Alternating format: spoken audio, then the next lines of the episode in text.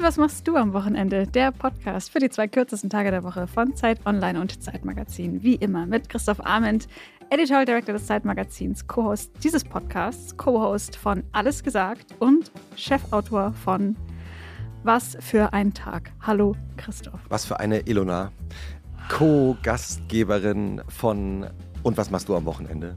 Schriftstellerin, wird diesen Sommer damit verbringen, an ihrem zweiten Roman zu arbeiten, aber ich darf nicht drüber reden. Danke. Und natürlich bekannt von Twitter und Instagram. wenn ihr uns schreiben wollt, wenn ihr Kritik habt, wenn ihr Wünsche habt für Gästinnen und Gäste, Rezepte, Lifehacks, schreibt uns an wochenende.zeit.de. Diese Folge wird auch wieder produziert, natürlich von Pool Artis und natürlich von Charlotte Steinbach. Charlotte Steinbach, ja. Und unser Gast ist eine Legende. Ja. Das muss man so sagen. Ja, eine Popkulturlegende, berühmt geworden als Moderator für Viva, Viva 2, MTV.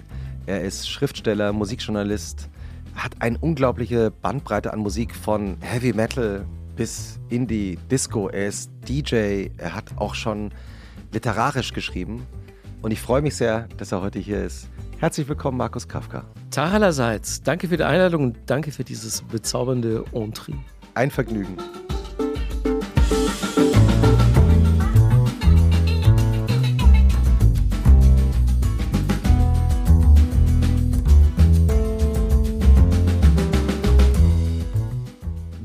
Jede Folge geht auch diese Folge los mit einer literarischen Einführung der anderen Schriftstellerin, in diesem Fall muss man sagen, in dem, im Ja. Raum, die ihre schwarze Lederkladde hervorzieht, die von innen beleuchtet ist. Und jetzt gleich dir, Markus, vorlesen wird, wie dein Wochenende so aussieht, also literarisch. Und dann werden wir eine Stunde damit verbringen, darüber zu reden, was alles Das mal davon aufzuklären. stimmt. Ja, genau. Es geht gleich weiter mit Entrees. Freitag, 0 Uhr. Nun, da sich der Vorhang der Nacht von der Bühne hebt, kann das Spiel beginnen. Unter Knarzen hebt sich der schwere Sargdeckel. Aufgrund der jüngsten Brandschutzverordnung darf die Gruft nicht mehr mit echten Kerzen beleuchtet werden, sodass das Frühstück, in Klammern eine Hostie ungesegnet, im bläulichen Schimmer von elektrischen Kerzen stattfindet. Es folgen häusliche Aufgaben, zum Beispiel Kajalspitzen. Die allzu wilden Zeiten sind vorbei, sodass sich soziale Aktivitäten auf ein oder zwei Stunden Danse Macabre vor dem Grammophon beschränken. Hm, Entree. Sonntags zur traditionellen Endzeitandacht wird ein Kleintier, mittlerweile vegan, geopfert und eine rituelle Absinthwaschung durchgeführt, was leider immer für eine Weile den Modergeruch überdeckt. Wie immer beim Zubettgehen lädt sich das weinrote Nachtgewand an der Polyesterauskleidung des Sargs elektrostatisch auf, sodass im Liegen die Frisur leider immer am besten sitzt. Aber wenn es jemanden gibt, der mit solchen Gegebenheiten unübertroffen gelassen umgeht, dann ist es Markus Kafka. Nice. Das, ist, das war natürlich exakt mein Wochenende 1986. Das- Minutiös so- so, durchgetaktet. ja. Ja, so habe ich gedacht. Es ist vieles davon noch übrig. ähm, zum Beispiel, dass ich in unserem Haushalt nur total wider Willen bei mir, aber es, es gibt ein, zwei Knoblauchzehen. Aber ich habe ich hab wirklich auch lange, lange in meiner Beziehung habe ich es geschafft, das äh, aus, aus dem Haus rauszuhalten. Denn mir geht sofort schlecht. Wenn, also Schlecht, as they say. das Lustige ist, ich habe Die Vampire. ich hab wirklich eine, eine ärztlich bestätigte Knoblauchintoleranz. Ja, natürlich. Ja, Wie alle Vampire, oder? habe ich zum Arzt gesagt, wundert mich nicht. Hat er gesagt, das ist sehr selten. Mein Papa, der hat ja auch schon so eine kleine Unverträglichkeit und also wenn Knoblauch so gewürzmäßig so ein bisschen drin ist irgendwo oder so geschwenkt und dann wieder rausgeholt, dann ist es okay, aber ich habe aus Versehen mal eine Pasta gegessen. Da, ich glaube, die hatte Jakobsmuscheln drin und die sahen ja so teilweise so ein bisschen so aus, äh, auch so hell und, und knubbelig. Und da haben die ein paar ganze Zehen reingemacht. Und ich habe einmal so eine volle Gabel und habe dann versehentlich eine Knoblauchzehe verschluckt. Da wurde mir ganz blümerant, Blutdruck fiel innerhalb von ein paar Minuten und dann so äh, Oh nein. Ohnmacht. Wirklich. Ja, aber es ist dann auch gleich vorbei. Ich muss dann einfach viel Wasser trinken und so. Aber das ist, kann natürlich sein, dass gibt's, es von meinen Vorfahren kommt. Gibt's da, ich wollte gerade sagen, gibt es da so Geheimrezepte von deiner Familie aus Transsilvanien, äh, wo man damit gut umgegangen ist? Ja, gibt's bestimmt. Also in dem Fall einmal Blut hinterher. Dann geht's wieder. Was ist das genau? Früher war es richtiges Blut, heute ist es ein Glas Rotwein oder so. Das hilft auch. Diese Ähm. ganzen Begrifflichkeiten, die muss ich mir alle gedanklich mitnotieren. Ich finde das Mhm. so spannend. Ich habe mir, weil ich natürlich extrem gute Journalistin bin, mir vorher den Wikipedia-Artikel zu Gothic durchgelesen. So werde ich dich demnächst vorstellen. Das ist eine gute Idee. Extrem gute Journalistin. Ah, copy that. No, Doch. please don't. Aber ich wollte dich nicht unterbrechen. Du hast recherchiert. Ich bekomme manchmal äh, Fragen auf Instagram, wie man Journalistin wird. Und ich denke mir immer so, keine Ahnung, ich bin ja das nicht. Ich bin ja das, was ich mache. Also, I'm sorry. Aber jedenfalls sind mir da viele ganz schöne Begriffe, also einfach sprachlich schöne Begriffe aufgefallen, die ich jetzt nicht wiedergeben kann. Aber Alma Blut werde ich da mit aufnehmen in die Mhm. Liste. Ja, du hast wirklich den, also ich wusste gar nicht, dass es einen Wikipedia-Eintrag gibt zu Gothic. Vielleicht, wenn ich den früher gelesen hätte, wenn es da Wikipedia schon gegeben hätte, dann hätte ich vieles wahrscheinlich noch viel besser und gothmäßiger gemacht. Ich musste mir, ich musste mir das ja alles selbst draufschaffen auf dem Dorf. Da, da gab es ja auch noch nicht mal jemand anderen, so vorbildmäßig. Ich musste mir das ja alles mühsam von Münchnern und Berlinern und Ruhrpottlern abgucken damals, indem ich da so hingefahren bin. Weil, weil du gerade schon gesagt hast, dein Wochenende 1986, da ist bei mir natürlich sofort so eine Fantasie losgegangen. Erzähl doch mal, wie dein Wochenende 1986 war und wer du selber warst, 86. Du bist auf dem Land in Bayern aufgewachsen? Ja, in einem Dorf, das heißt Manching, das ist äh, so ein paar Kilometer von Ingolstadt entfernt, genauso zwischen Nürnberg und München an der Autobahn. Und 1986, so muss ich kurz rechnen, war ich ja 19. Das heißt, ich hatte schon einen Führerschein. Das ist ja das, mal, was man als erstes macht auf dem Land, sonst Same. kommst du nicht von A nach B. Stimmt. Und mit 19 hieß es dann, dass meine beiden besten Kumpels und ich, Karl und Günther, die auch angegothst waren, ähm, wir konnten schon also unser Tal der Tränen verlassen, Manching, und äh, die große weite Welt erschließen. Mit meinem 34 PS starken Renault R5 sind wir dann wirklich immer Freitag und Samstag in Clubs gefahren, weil es gab ja in Ingolstadt gab es ein, zwei so Läden, da lief mal zwischendurch eine Viertelstunde die Musik, die wir mochten. Aber ansonsten halt nur so Kommerz, Prollkram. Deswegen, als wir einen Führerschein hatten, sind wir sofort immer nach Nürnberg und München. Und wenn wir mal so ein bisschen länger Zeit hatten, dann auch nach Ruhrpott in die ganzen Läden gefahren, Zeche Bochum oder, oder Wartesaal in Köln. Und da kannten wir dann überall Leute, wo wir übernachten konnten. Also wir waren so Goth-Disco-Touristen aus Leidenschaft, als wir einen Führerschein hatten. Davor andere Baustelle. Wie bist du zum Goth gekommen? Ich war ja immer so ein totales Kind des Radios. Das war so für mich mein Tor zur Welt. Also ich habe so mit 11, 12 angefangen, so Tapes damit zu schneiden. Und habe dann so nach und nach eben meinen Musikgeschmack herausgebildet. Und mit 14 hatte ich so den totalen Erweckungsmoment mit einem Song, nämlich äh, Fade to Grey von Visage. Ah, großes Lied. Ja, es kam ja da 81 so um den Dreh raus und dann habe ich auch noch in einer der ersten Musikvideosendungen, die es damals gab, äh, lief sogar im, im dritten bayerischen Programm, habe ich das Video dazu gesehen und da dachte ich mir, wow. Also, das ist, da hatte ich das erste Mal äh, das Gefühl, das ist Musik, die nur für mich gemacht ist. Die trifft genau in mein Herz und ich möchte auch genau so wie diese Leute aussehen. Kannst du das Video beschreiben aus deiner Erinnerung? Das war für damals war das bahnbrechend. Also der Frontmann von Visage heißt ja Steve Strange, äh, leider auch ja nicht mehr unter uns. Ja. Visage zählten ja damals so zu diesem New Romantic Movement, also die haben sich so geschminkt und die hatten gestylte Haare und dann dieses Video, da hat Steve Strange dann mit der Hand seine Haut berührt und da, wo er dann sich berührt hat, ist dann ein Schlangenmuster entstanden. Das waren schon so die, die ersten krassen Tricks, die es da gab und vom künstlerischen her war das eine Sache, die ich so vorher noch nie gesehen hatte. Und ich habe mich da sofort zu Hause gefühlt. Das waren ja die, die Blitzkids, ne? Da gab es ja diesen Club in London, Genau, wo die auch waren. ja. Und wo Boy George dann an der Garderobe gearbeitet hat. Genau, da hingen und, die alle rum, ja. so Ultravox und, Ja. und, und äh, Duran Duran und so. Und so ging es los bei mir. Und so nach und nach wurde die Musik halt immer düsterer. Und dann habe ich irgendwann The Cure auch für mich entdeckt und Joy Division. Und da war ich dann so 16. Und dann habe ich mich halt verstärkt dafür interessiert, wie genau diese Leute aussehen, Mhm. deren Musik ich so vergöttere und aus welcher Szene das überhaupt kommt. Und dann habe ich mit 16, glaube ich, oder mit 17 die erste Klassenfahrt nach Berlin gemacht und konnte mir das dann aus nächster Nähe angucken. Wir reden von dann Anfang, Mitte der 80er. Genau. Ja, ich Also glaube, West-Berlin, West-Berlin, meine erste war- West-Berlin, Ge- Getz. Warst du, wart ihr im Linientreu auch? Ja, Ja. Da kommen wir jetzt direkt zu, zu, meiner, zu meiner größten Katastrophe in meinem Goth-Dasein. Weil, Oh weil, weil du sagst, äh, warst du auch im Linientreu? Ja, da war ich. Aber ich wollte viel lieber eigentlich in den Dschungel.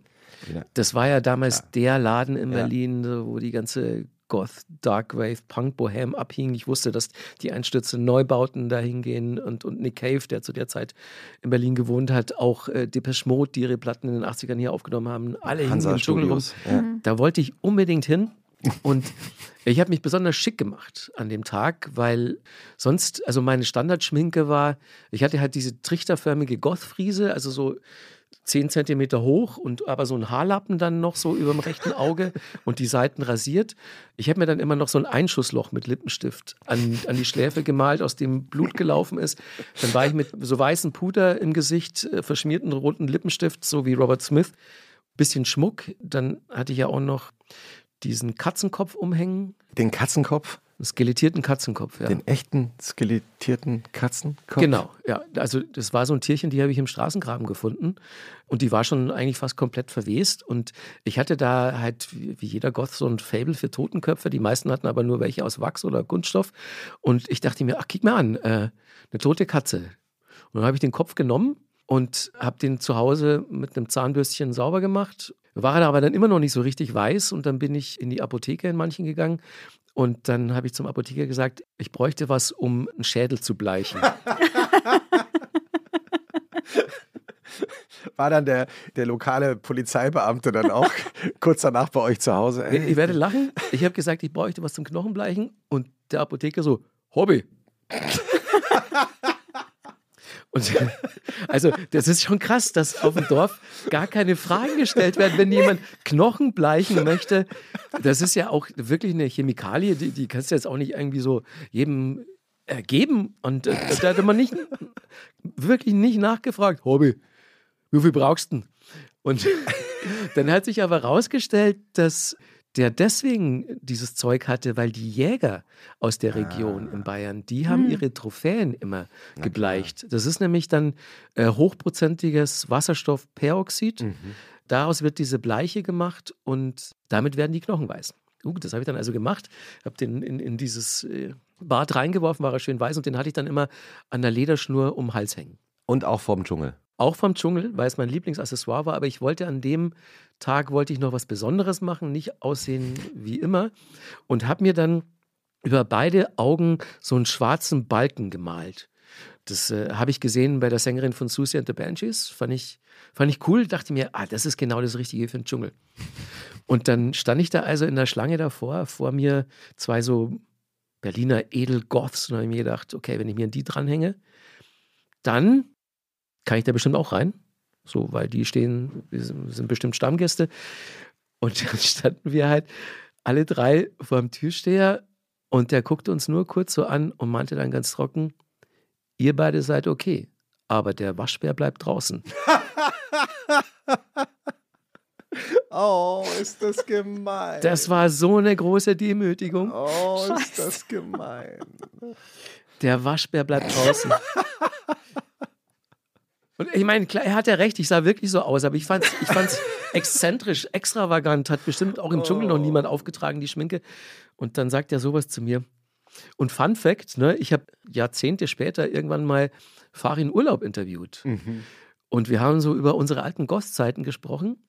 Und dann stellt sich doch raus, dass Farin Urlaub in etwa auch zu der Zeit mit exakt diesem Spruch vom Türsteher auch nicht in den Dschungel gelassen wurde. Also Wir vollkommen hatten- rehabilitiert. Farin Urlaub und du, die Waschbären von Berlin. Genau, der hatte die gleiche bescheuerte Idee und durfte auch nicht rein. Und, und wir sind dann beide enttäuscht abgedreht und sind ins Linientreu. Und Ja. da sind wir so reingekommen. Ich war nämlich auch einmal im Linientreu, eben auch auf Klassenfahrt, bisschen später, so, das muss so 90 oder 91 gewesen sein. Auch auf dieser Berlinfahrt, die es ja immer gab für westdeutsche Schülerinnen und Schüler, die war Ja. war ja gefördert, Ja. damit wir Westdeutschen Ost- und West-Berlin nicht vergessen. Mhm. Da waren wir eben auch im Linientreu und da lief natürlich auch immer so wie man gesagt hat, so 5 Mark Aufheb. Musik, also die Tanzbewegungen der Leute waren so, als ob sie immer fünf Markstücke so vom, vom Tanzboden aufheben würden. Ja, ja, klar, ich habe natürlich auch so getanzt. äh, Drei Schritte vor, Verneigung, Ja. drei zurück. Fünf Mark aufheben.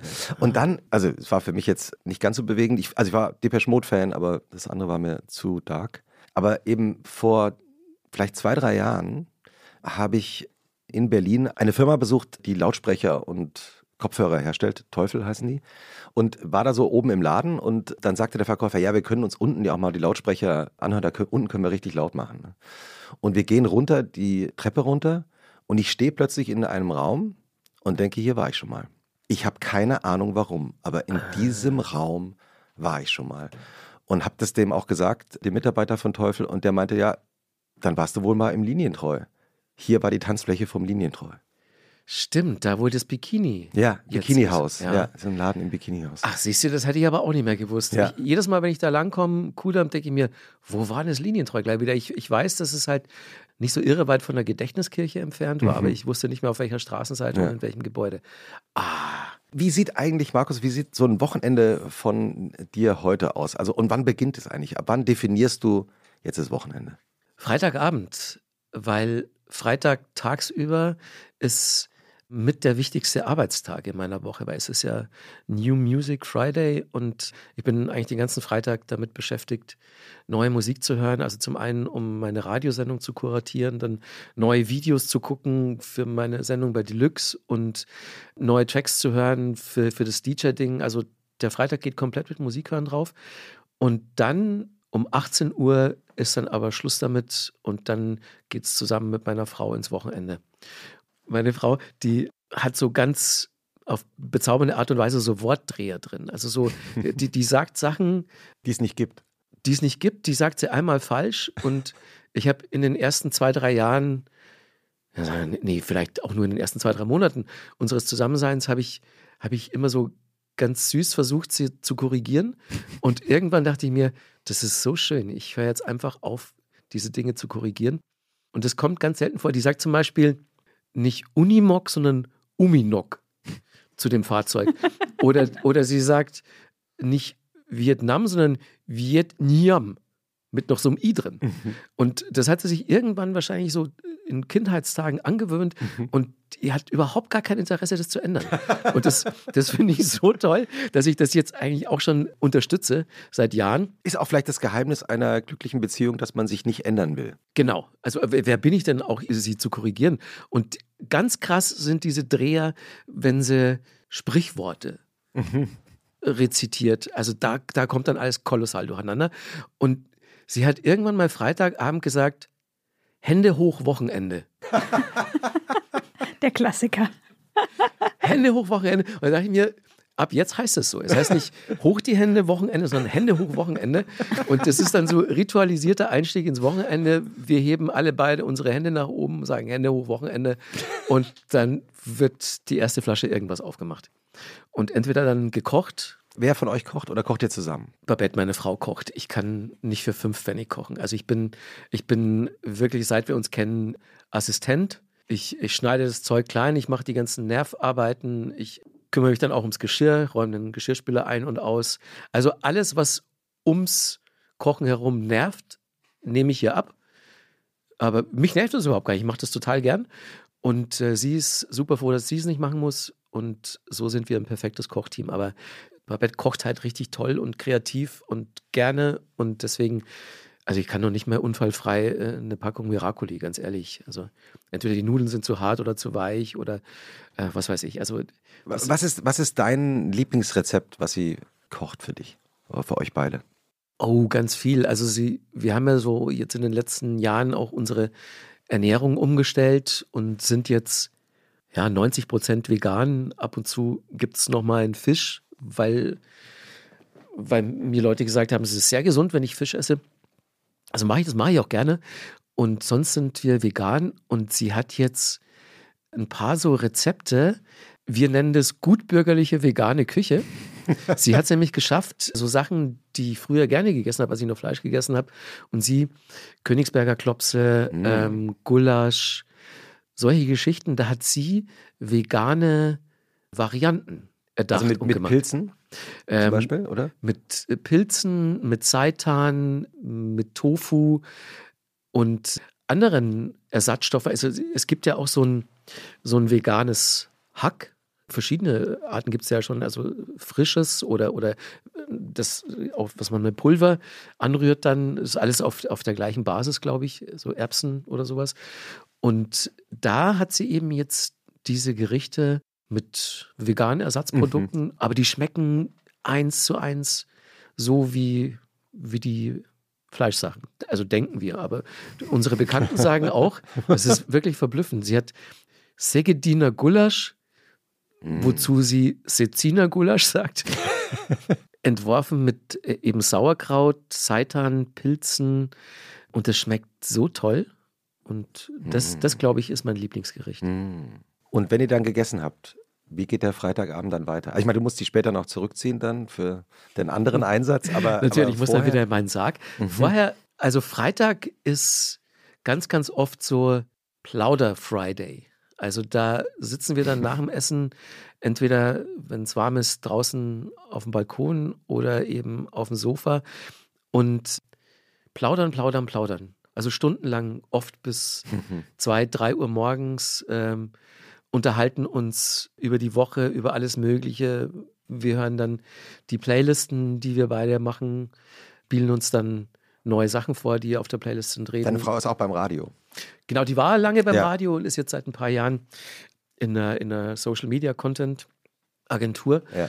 und äh, Aber ist auch Musikfan. extremer Ja. Musikfan und so war von Anfang an unsere Beziehung, dass wir uns äh, Sachen vorgespielt haben. Ah ja, habt ihr euch über Musik ineinander verliebt? Ja, das war aber wirklich voll, weil ähm, sie hatte damals so ein, so ein Fernsehformat für den RBB, ein Sofa in Berlin. Das äh, kam nicht weit über die Pilotierphase hinaus. Es gab zwei oder drei Folgen.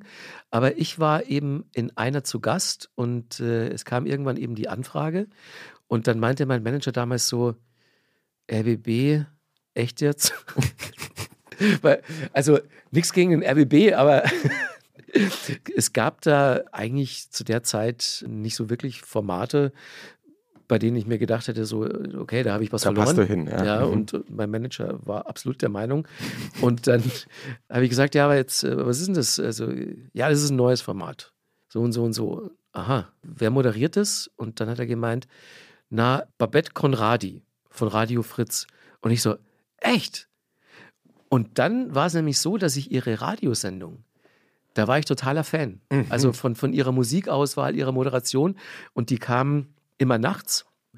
Und die habe ich ganz, ganz oft gehört. Und als ich dann erfahren habe, dass sie dieses Format macht, habe ich gesagt, da will ich hin. Und Ist mir doch egal, ob RBB oder nicht. ja, genau. Da, also ich, ähm, ich wollte einfach, äh, dass, dass ich die mal kennenlerne und ihr sagen kann persönlich, was sie für einen coolen Musikgeschmack hat und wie gerne ich ihre Sendung mag. Und dann war diese Sendung, das Format war so, ja, so scripted Reality. Hm. Also die, Das ist das Gegenteil von der Radiosendung. ja. Aber das Interessante war, dass in diesem Skript stand, dass sie mich halt interviewt, so als den Typen von MTV. Und ich finde dann ihren Berliner Akzent so hot und wir verlieben uns in diesem Interview ineinander. Nein. Und es ist eins zu eins Nein. so passiert. Ist, ist es nicht romantisch? Aber das heißt, also, und wann habt ihr das gemerkt? Also, während ihr das zueinander, also den Text auswendig gelernten, einigermaßen auswendig gelernten Text, einander zugesprochen habt? Oder wie ist das passiert? Ja, also ich habe sie gesehen. Ich wusste bis zu dem Zeitpunkt gar nicht, wie sie aussieht. Mhm. Habe sie auch nicht gegoogelt vorher oder so. Wer ist die aus dem Radio, sondern ich bin da einfach Mhm. so hin halt und wollte mit ihr ein bisschen über Musik reden. Und dann kam ich halt dahin und wir hatten ja am, am Tag oder ein paar Tage vorher hatten wir halt schon so ein, so ein Meeting bei uns im Büro, Mhm. bei meinem Management. Und da kam die halt so komplett flamboyant schon rein und auch, was ich total super fand, eine Viertelstunde zu spät, weil sie am Abend vorher aufgelegt hat im Watergate. Dachte mir, wow. und da dachte ich mir schon, Mensch, die ist ja cool. Und habe mich total auf den Dreh gefreut, aber ich habe bei diesem Meeting, dachte ich natürlich auch noch nicht, dass mhm. das passieren würde. Aber dann über diese geskriptete Szene haben wir uns dann wirklich ineinander verliebt haben dann sofort angefangen so äh, zu schreiben und aber ich musste dann jobmäßig erstmal so für zwei Monate hatte ich so einen Dreh raus aus Berlin. Mhm. In, in Bayern, in Österreich habe ich gedreht. Und dann bin ich noch einen Monat in Urlaub gefahren. Und als ich dann zurückgekommen bin aus dem Urlaub, da hatten wir dann, da waren wir dann zusammen. Vorher hatten wir unser erstes Date. Da bin ich mit ihr so an die Ostsee durchgebrannt. Mhm. Und da hat sich dann, da waren wir dann eigentlich schon zusammen, aber dann war ich halt erstmal weg. Und als ich dann wieder zurückgekommen bin, da waren wir dann ein Paar, ein glückliches. Und ist nicht das, also ich meine, seufzende Ilona Hartmann. Ist es nicht das größte Zeichen von Liebe, dass man dann nach wie vielen Jahren seid ihr jetzt zusammen? Dieses Jahr haben wir zehnjähriges. Ja, Freitagabend zu zweit auf dem Balkon sitzt und nicht aufhören kann zu reden. Ja, das also das ist wirklich. Wir nehmen das natürlich schon als so eine Selbstverständlichkeit jetzt, weil, wir, weil das in, immer in unserer Beziehung so war. Aber jetzt, wenn du das so sagst, wenn man da mal drüber nachdenkt, dann ist es halt wirklich ein, ein Riesengeschenk. Mhm. Also mich wundert es nicht, dass das bei uns immer noch der Fall ist, weil, weil es halt einfach immer schon so war und weil wir halt auch eine Beziehung führen, die halt extrem davon geprägt ist, dass wir, dass wir uns unterhalten, dass wir reden und dass wir Dinge teilen.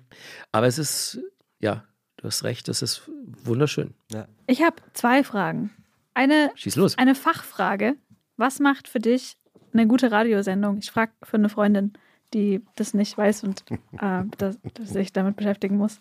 Ja, also wie gesagt, ich bin ja selbst ein totales Kind des Radios und ich hing halt wirklich immer schon ganz früh gebannt davor und äh, das ist bis heute nicht anders und äh, ich habe meine Frau übers Radio kennengelernt und mache selbst eine Radiosendung und für mich ist das Wichtige an der Radiosendung, dass ich merke, da ist eine Persönlichkeit am mhm. Mikrofon, jemand, äh, ein Mensch mit Haltung und auch Mensch, der na, an das glaubt, was er da erzählt. Also an die Musik, die er einem versucht nahezubringen. Weil wenn ich Radio nicht mag, vielleicht sollte ich das so rum sagen, dann ist es halt so Formatradio. Da sagen die ModeratorInnen, was ihnen im Prinzip vorgegeben wird. Das sind dann immer nur so ganz kurze Breaks, nur ein paar Sätze, Wetter und Verkehr und ein geskriptetes Witzchen oder so. Und da fehlt mir dann die Persönlichkeit. Mhm. Persönlichkeit ist also wichtig, dass man merkt, da ist jemand, der, der brennt für das, was er da macht. Und ansonsten, was macht eine gute Radiomoderatorin sonst noch aus? Storytelling ist, glaube ich, noch ganz wichtig. Mhm. Also, dass, dass eine Radiosendung auch so eine gewisse Dramaturgie hat, mhm. so einen gewissen Spannungsbogen. Also, wenn mich eine Radiosendung so fesselt, dass ich auch wenn ich schon zu Hause bin, immer noch das Autoradio laufen lasse und mhm. noch eine halbe Stunde im Auto sitze, mhm. dann wurde hier alles richtig gemacht. Und so mhm. war es eben bei Babettes Sendung. Da war ich oft auch nachts äh, unterwegs mit dem Auto und dann wollte ich aber unbedingt wissen, was sie jetzt noch erzählt und was sie noch für Songs spielt und bin dann im Auto sitzen geblieben. Ja, also dann ist die Radiosendung gut. Mhm. Habe ich geistig mitnotiert. Mhm. Und die zweite Frage? Ich habe mich gefragt, weil wir jetzt auch sofort eingestiegen sind mit diesem Goth-Thema. Nervt dich das, dass du so quasi unser Bundesgoth bist? Ja, der ja Bundesgoth, das ist ja toll. Hast du das gerade erfunden? Ja. Ach. Bundesgoth. Der Bundesgoth, das kommt, äh, wenn das nicht in den Wikipedia-Eintrag reingeht. Das kommt also, dann direkt nach Nils Bokelberg, dem Raclette-Kanzler. zu dem er ja bei euch äh, liebe Grüße, wurde. Ja. Liebe Grüße. Ja, liebe Grüße. Der Bundesgoth. Nehme ich, nehm ich an, den, den Titel. Ich habe mich ja im Prinzip auch selbst dazu gemacht. Ne? Mhm. Also klar, man, man redet dann natürlich auch viel drüber. Dann habe ich ja irgendwann mal einen Roman geschrieben, der ja so ein bisschen autobiografisch ist. Mhm. Und dann habe ich irgendwann dieses Buch über Depeche Mode geschrieben, in, in dem ich dann ja über meine Goth-Vergangenheit auf dem Dorf auch geschrieben habe. Also klar, man weiß, dass ich mal Goth war und jetzt sitze ich auch wieder in schwarzen Klamotten hier und das ist nach wie vor auch meine bevorzugte Farbe. Aber Bundesgoth, klar, bin ich dann halt mal. Wobei so, so richtige, so Edelgoths, also auch die mhm. Leute, die, die aufs Wave- und Gotik-Treffen in Leipzig gehen und so, deren Lebensinhalt das ja auch schon über Jahrzehnte ist, die würden jetzt die Nase rümpfen, wenn, wenn sie hören, ich bin der Bundesgoth, weil das muss man schon ehrlich sagen, also bei mir war diese Phase schon relativ begrenzt auf so fünf, sechs Jahre, also so zwischen 16, 17 und, und Anfang 20, 21, 22. Und dann durfte ich mich eigentlich nicht mehr Goth nennen, rein äußerlich. Also ich, ich höre immer noch teilweise Musik von damals, also alte Cure und Bauhaus-Platten mhm. mag ich gerne, aber ich bin jetzt nicht mehr in der Szene drin und ich war noch nie beim Wave- und Gothic-Treffen. Also von daher müsst ihr vielleicht nochmal nach einem anderen Bundesgoth Ausschau halten. Es ist natürlich eine eigentlich unverschämte Frage, dich das überhaupt zu fragen, aber hast du einen Musiktipp? Ich meine jetzt. Wieso findest du es unverschämt? Nein, weil du könntest wahrscheinlich jetzt drei Stunden lang. Äh, Na, vielleicht machen wir es konkreter. Was war das Letzte, was du deiner Frau empfohlen hast oh, oder vorgespielt viel hast? Viel bessere Frage. Oh. Was ich ganz einfach machen kann. Ich gucke mhm. jetzt mal in mein Telefon rein und sage euch einfach die letzten, die letzten Einträge in meiner Playlist. Mhm. Oh ja, spannend. Die wir immer hören. Also sie ist eigentlich die viel geilere Playlist-Macherin. Die hat viel mehr als ich. Ich habe so ganz stumpf nur zwei. Da schiebe ich immer alles rein. Bis zum Get No, da sind schon teilweise mehrere hundert Songs drin, soll man ja nicht machen. Ne? Das hört ja keine Sau. Aber was ich jetzt da als letztes reingeschoben habe, war Vancouver Sleep Clinic. Das ist so ein australisches Elektronikding. Da kam jetzt gerade eine neue Platte raus. Du scrollst weiter runter. Du liest nicht alles vor, was da gerade steht. Ja, ja, das also Sachen, die ich auch richtig. da wird zensiert. nee, da, da, wird nicht zensiert. Aber da sind halt teilweise auch alte Songs drin. Ja, die wollen wir auch hören. Also, was habe ich jetzt hier alles? T-Raumschmiere. Aha. Produzent aus Berlin. Dive, eine Band aus Brooklyn, die so Shoegaze und Krach macht. Jaguar Sun aus Kanada macht so ganz sanfte, melancholische Musik. Hai, H-A-A-I. Mhm. Eine, eine Künstlerin aus London, ursprünglich aus Australien, und die hat eine sagenhaft gute Platte gemacht. Und das ist, glaube ich, so das Letzte, was meine Frau und ich in die Playlists geschoben haben. Und natürlich das neue Album von Moderat. Geht immer. Ja, nehmen wir in die Show Notes. Ja, also das ist schon meine Lieblingsmusik. Also so leicht elektronisch, mhm. schwer melancholisch. leicht elektronisch, schwer melancholisch. Ja, also alles, was ich höre, muss in Moll sein. Mhm. Also da gibt es überhaupt gar kein Vertun. Dur geht mir voll auf den Sack. Warum? Macht mich vollkommen aggressiv. äh, auch Reggae macht mich total aggressiv. Das, komisch, weil, also wenn es eine Musik gibt, die. Du wirkst eigentlich gar nicht so, als ob du überhaupt jemals aggressiv sein könntest, deswegen ist es. Spiel mir Reggae vor, ich zuck total aus. ja, also. Das finde ich einen guten Sendungstitel. ich weiß auch nicht, was es ist. Also so, ne, das ist ja auch eine, eine der unaggressivsten Musiken überhaupt. Und wenn es was Gechilltes gibt, dann ist es Reggae. Aber vielleicht ist es gerade das, was mich so aggressiv macht. Ich kann das total nachvollziehen. Reggae und Ska. Ich kann mich besser bei Grindcore und Death Metal entspannen als bei Reggae, ganz ehrlich. Ilona, hast du auch eine Empfehlung dabei? Ja, das passt auch musikalisch absolut fantastisch. Als hättest du es geahnt, Christoph. Ich habe es gespürt. Ich habe ein Buch dabei. Das, ich hoffe, ich habe das noch nicht empfohlen. Ich glaube nicht. Falls doch, sorry, nochmal mit Nachdruck. Es ist ein Buch, das heißt Crying in H-Mart und es ist von Michelle Zorner, die ihres Zeichens Sängerin ist bei Japanese Breakfast. Yes. Und abgesehen davon, dass Japanese Breakfast eine sehr coole Band ist und geile Musik macht, ist Michelle Zorner auch eine fantastische Autorin. Es geht in diesem Buch um sie und ihre Mutter hauptsächlich. Sie ist halb Koreanerin und in den USA aufgewachsen. Und in diesem Buch verarbeitet sie das Leben und Sterben ihrer Mutter und ihre eigene Jugend und Kindheit mit dieser Frau.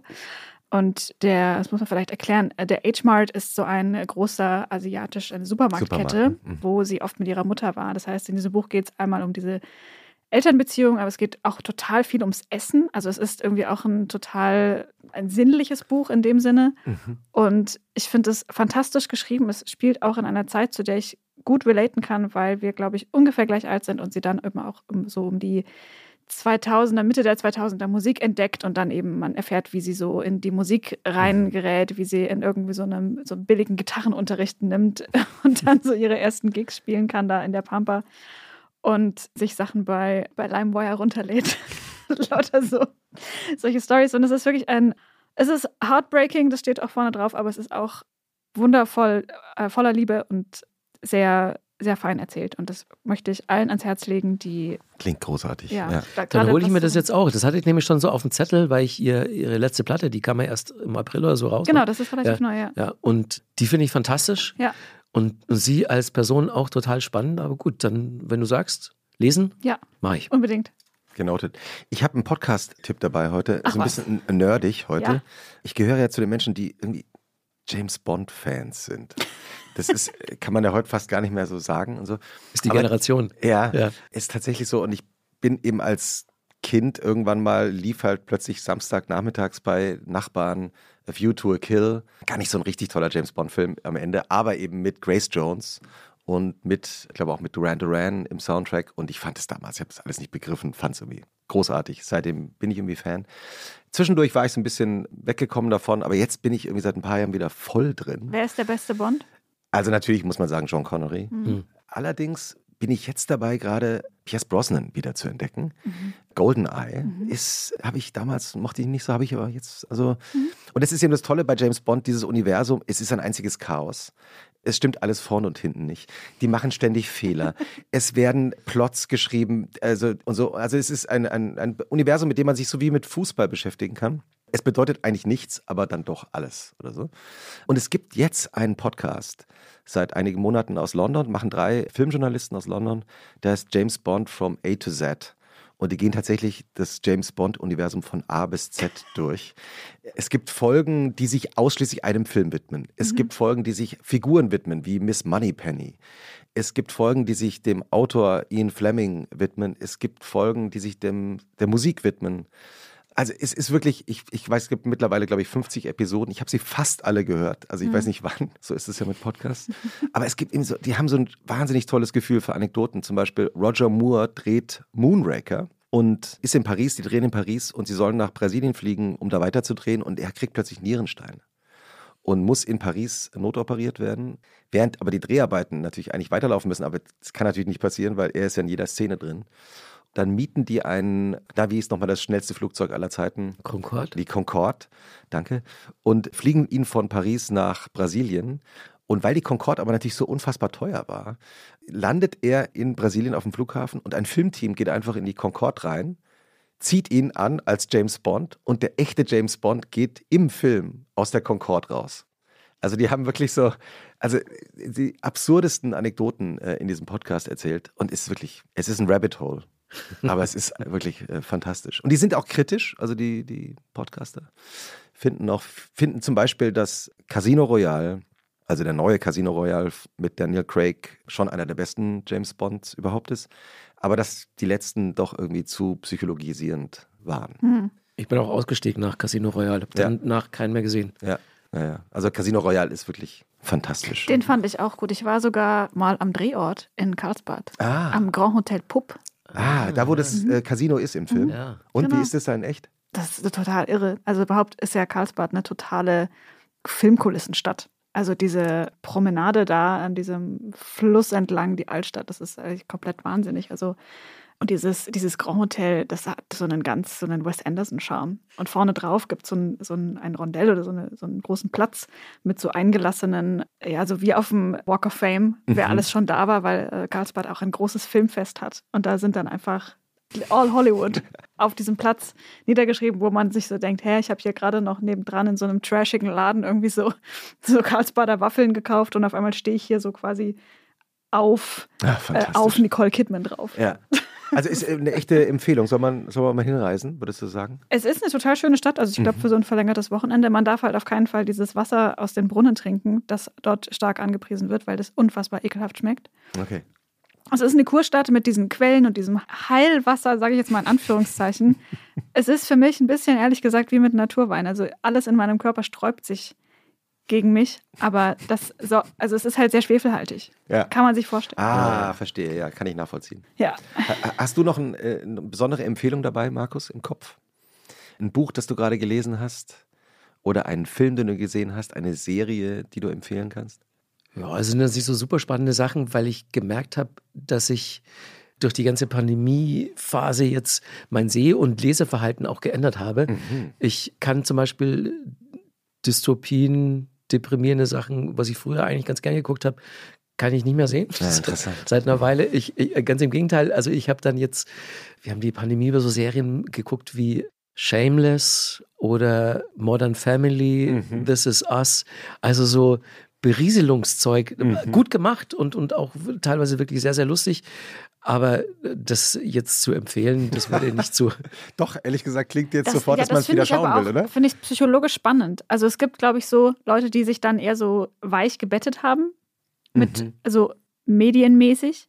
Aber ich habe ja zum Beispiel komplett reingefunden in Science Fiction und diesen ganzen Alien-Horror, weil das eine Art von Dystopie ist, die ich mir angucken kann, weil die mein Endzeitgefühl auffängt, aber es ist so unrealistisch.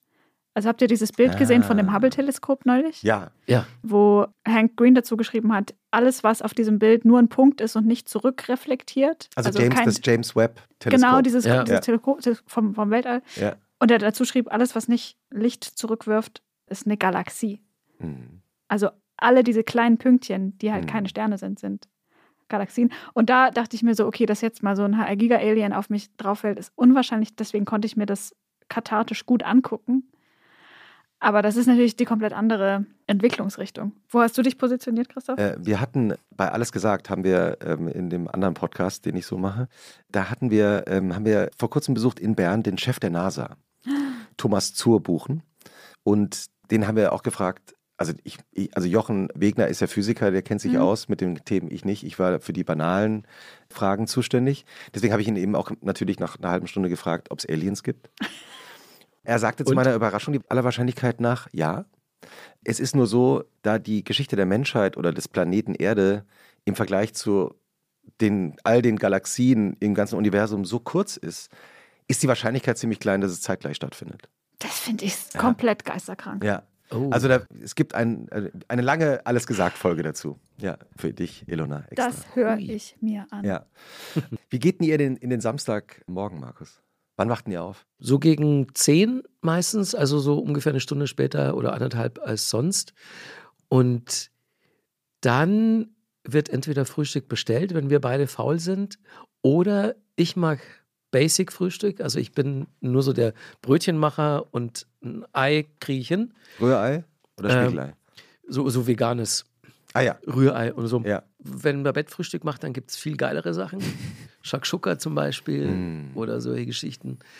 Und was wir dann zum Aufstehen oder, oder so, um zum langsam reinkommen, gerne immer gucken, sind im ersten diese Tierparksendungen, die es zwischen 10 und halb zwölf gibt.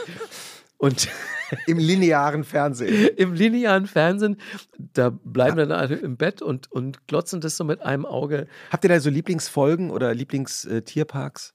gerade kommen ganz viele aus dem Zoo in Hamburg, glaube ich. Und da ist so ein, so ein super Tierarzt dabei. Der ist so richtig so ganz norddeutsch und so, so redet so ganz langsam. Da mussten die, um einen Hasen medizinisch zu behandeln, mussten die so ein kleines Betäubungspfeilchen mit einem Blasrohr Ja. den in Po. Und so, der ist aber immer in, in den Büschen rumgerannt. Ganz, ganz schnell. Und Der hat es natürlich geahnt. der hat es geahnt. Und dann meinte der Tierarzt so, als er dann einmal so durchs Bild gepest ist, der Hase, da. so ge geiler Typ. Und ähm, wenn, wenn aus dem Leipziger Zoo die Folgen kommen, dann zählen wir immer mit, wie oft die in einer Folge Sir sagen. Also wenn, wenn eine neue Handlung beginnt, Sir. Und wir zählen es dann mit. Aber am schönsten sind natürlich die Folgen mit Pinguinen, Hm. weil wir Pinguine lieben. Und Was ist das Tolle an Pinguinen? die Tollpatschigkeit. Also, das ist zwar gemein, das zu sagen, aber das, das ist denen ja auch scheißegal. Sonst, sonst, sonst würden sie einfach nur stehen bleiben, weil die wissen ja so, dass sie im Laufen nicht die Besten sind und dann legen sie sich halt permanent auf die Fresse. Und aber das, ja. Wenn Guck ihr, wenn ihr dann diesen Samstagvormittag, ich muss mir das auch merken, äh, unbedingt so reingeglitten seid, wie geht's dann am Samstag weiter? Samstag ist dann meistens irgendwie so Action-Tag. Also so Unternehmungen gerne mal so Eltern besuchen in Köpenick hinten raus. Ne? Ja, also so, so handfeste Unternehmungen. Dinge, die man sich so vornimmt. Zum Beispiel? Rausfahren nach Brandenburg. Okay. Da habe ich jetzt auch während der Pandemie was ganz Tolles entwickelt, weil wir plötzlich, so wie viele andere Leute, rausfahren zu schätzen gelernt haben, Brandenburg für uns entdeckt haben und da wirklich lang in der Natur dann mhm. rumgewandert sind. Und was wir am liebsten machen, ist Rundwege um Seen. weil rund ist besser als vor und zurück, weil dann sieht man nicht immer das Gleiche. Also rund um den See, da habe ich, weil wir dann ein paar Mal an Seen waren, so eine Liste entworfen mit Seen in Brandenburg und habe die dann so katalogisiert. In welcher Himmelsrichtung sind die? Wie lange ah. fährt man da? Wie lang ist die Wegstrecke um den See herum? Und dann habe ich die noch geratet. Und dann gibt es so. Steht das im Internet irgendwo? Nee, das habe ich nur als Notiz auf meinem Telefon. Das solltest du veröffentlichen. Ja, aber das ist schon ein bisschen peinlich, weil meine Kategorisierung ist dann so nice, super nice plus glotzen. Also, die, die, das sind die besten Szenen. Super nice plus Glotzen. Also, wenn jetzt nicht äh, ein Reisebuchverlag auf die Idee kommt, Markus Kafka nach, sein, nach seinem Szenenguide zu fragen, dann weiß ich auch nicht. Aber also, was fällt unter Kategorie Glotzen? Was glotzt ihr denn dann? So? Also super nice erstmal heißt, dass die Natur und der See, dass die einfach super, super nice sind. Ja. und jetzt, jetzt, wo ich das weiß, musste ich nochmal daran denken, dass du zu meinem Intro nur nice gesagt hast. Oh. Und nicht super nice. Plus Glotzen. Ist bei Intro anders gelagert als bei Sehen. Und plus Glotzen heißt, dass es außer dem See und der Natur drumherum noch mehr zu glotzen gibt. Also zum Beispiel auf dem Weg zum See oder, oder direkt am See Villen. Mhm. Ah, Villen mit Menschen. Reiche Glotzen. Reiche Glotzen, genau. Oder eine gastronomische Einrichtung, wo man dann ist und Menschen glotzen kann. Also irgendwas glotzen außer nur See und Natur. Ja, und das ist natürlich, das ist natürlich die oberste Disziplin. Ne? Da fahren wir am liebsten hin. Super nice und glotzen. Da gibt es eine Handvoll Seen, die erfüllen dieses Kriterium. Wie, wie ist dann der Samstagabend bei euch? Entweder wir kehren gastronomisch da ein, wo wir am Nachmittag uns rumgetrieben haben. Geglotzt haben. Ja. Oder wenn wir spät zurückkommen, bestellen wir was. Und wenn wir nicht so spät zurückkommen, dann kochen wir meistens Samstag ein bisschen aufwendiger dann auch durchaus. Weil, also wenn wir nicht unterwegs waren am Nachmittag, dann haben wir Zeit, dann waren wir auch auf irgendeinem Markt einkaufen und dann äh, wird, wird was Aufwendiges gekocht. Und das klingt nach einem Wochenende, das ihr öfter einfach auch zu zweit verbringt. Ja, die meisten Wochenenden, also sowieso in den letzten Jahren, äh, als wir beide nicht so viel unterwegs waren, verbringen wir zu zweit. Also ich, ich hatte ja dieses DJ-Ding ist komplett weggefallen. Äh, durch die Pandemie. Durch die Pandemie bei mir und auch bei ihr. Also wir waren immer jetzt zu Hause am Wochenende zusammen und haben mhm. dann dieses Wochenende auch so kultiviert. Und das Wochenende ist auch wirklich komplett abgetrennt, nicht nur zeitlich von Montag bis Freitag von der Arbeit, mhm. sondern das das, ist, das steht dann so richtig wie eine Eins. Das ist Wochenende. Wir sind beide auch Sonntagabend schon immer beleidigt, wenn das Wochenende dann gleich vorbei ist. Da wird am Wochenende wird auch nur im Notfall gearbeitet. Aber eigentlich ist, ist da kein, kein Homeoffice und auch sonst nichts Arbeitsmäßiges. Wie geht ihr in den Sonntag rein? So ähnlich. Es gibt so Tier, Tierdokus mhm. im ZDF. da kommen sie in den dritten teilweise. ich wusste es. Oder man guckt halt einfach dann irgendwie so äh, Dokus, aber auch ganz soft und Frühstück dann auch Sonntag eher noch bestellen als am Samstag.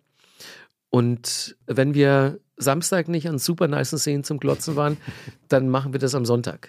Oder wir machen es, wenn schön Wetter ist, an, an beiden Tagen. Oder wir fahren vielleicht Freitagabend raus nach Brandenburg und übernachten da. Mhm. Zwei Nächte mhm. und sparen uns das Hin- und Hergejuckel und bleiben direkt mal ein bisschen da. Ja, aber das, das ganze Wochenende ist schon eher Natur. Ja. Also nicht so wirklich in der Stube sitzen. Aber manchmal haben wir auch so, das zelebrieren wir dann auch, wenn wir zum Beispiel am Freitag ganz lange geplaudert haben und dann auch so ein, zwei Weinchen dazu getrunken haben und so ganz leicht angekatert sind Mhm. am Samstag oder am Sonntag, dann zelebrieren wir das auch, dass wir halt den ganzen Tag so auf dem Sofa rumkomatösen und, und so Berieselungsserien gucken und wirklich nur bestellen und echt so gar nichts machen. Ah, herrlich. Schön. Oder? Du hast mal erzählt, dass du auch relativ spät in deinem Leben erst angefangen hast, Alkohol zu trinken überhaupt. Ja, mit 30 ungefähr. Hm. Ja, äh, hatte ich vorher einfach nicht auf dem Schirm. Aber Das ist auf dem geil. bayerischen Land aufzuwachsen ohne Alkohol, das kann ich mir gar also ist ja eigentlich unvorstellbar, oder? Naja, Das ist ich- schlimm eigentlich auch, ne, dass musste- man das so. Also ich, ich kann es mir Denk- gar nicht vorstellen. Das, Ja. Ja, ich, ich musste wie jeder gute bayerische Junge, musste ich so mit 12, 13 meinen ersten Schluck Bier probieren. genau, das, das dachte ich mir da. familiär verordnet. Und das fand ich so ekelhaft, äh, Mm. so bitter und so, dass ich einfach dann auch mit 16, 17, wann so als die meisten anderen angefangen haben, hatte ich keinen Bock drauf. Ich habe immer nur Spezi und Apfelschorle getrunken. Dann war ich lange mit einer Frau zusammen, die so halbprofimäßig äh, Leichtathletin war und da hat dann in der Beziehung auch Alkohol keine Rolle gespielt. Und dann kam ich halt irgendwann zu Viva, Viva 2 nach Köln und das war ja dann sowieso das totale Sündenbabel. Da, Was? ja, ja, klar. Also, da, da, also alle Klischees, die man so mit, mit Fernsehen in Verbindung bringt, da kannst du hier so check, check, check, check. Und Was denn so jetzt ungefähr? naja, also hier Sex and Drugs and Rock and Roll. Das ist so die, die einfachste Formel dafür. Und äh, ich, ich habe da auch dann angefangen zu rauchen. Also ungefähr vier Wochen, nachdem ich das erste Mal richtig Alkohol getrunken habe, habe ich auch angefangen zu rauchen. Total Dummheit eigentlich, aber ich dachte mir so, ha, stimmt, da war doch was.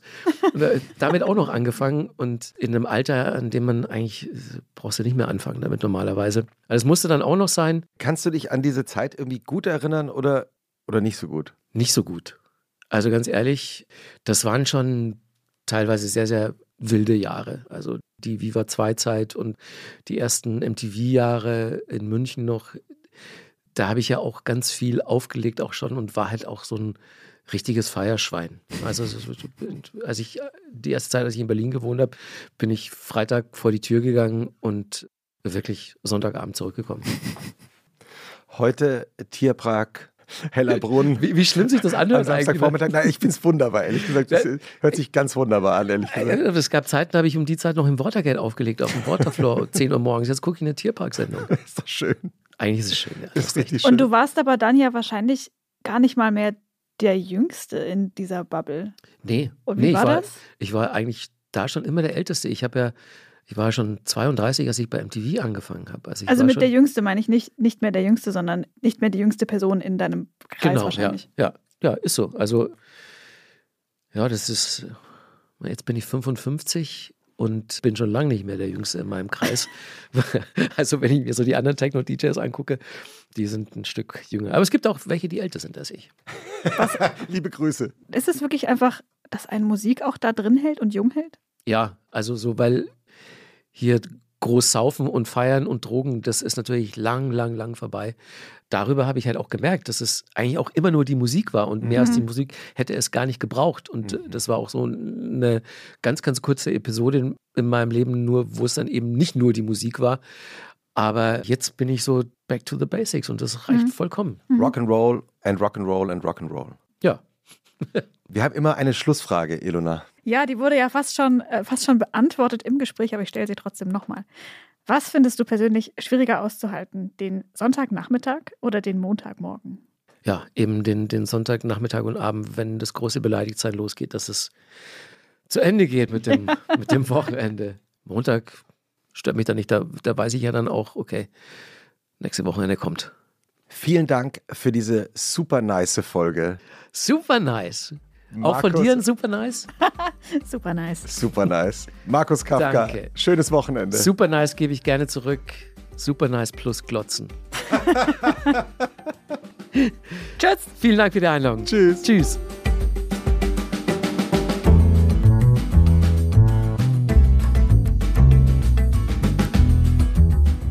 Und was machst du am Wochenende?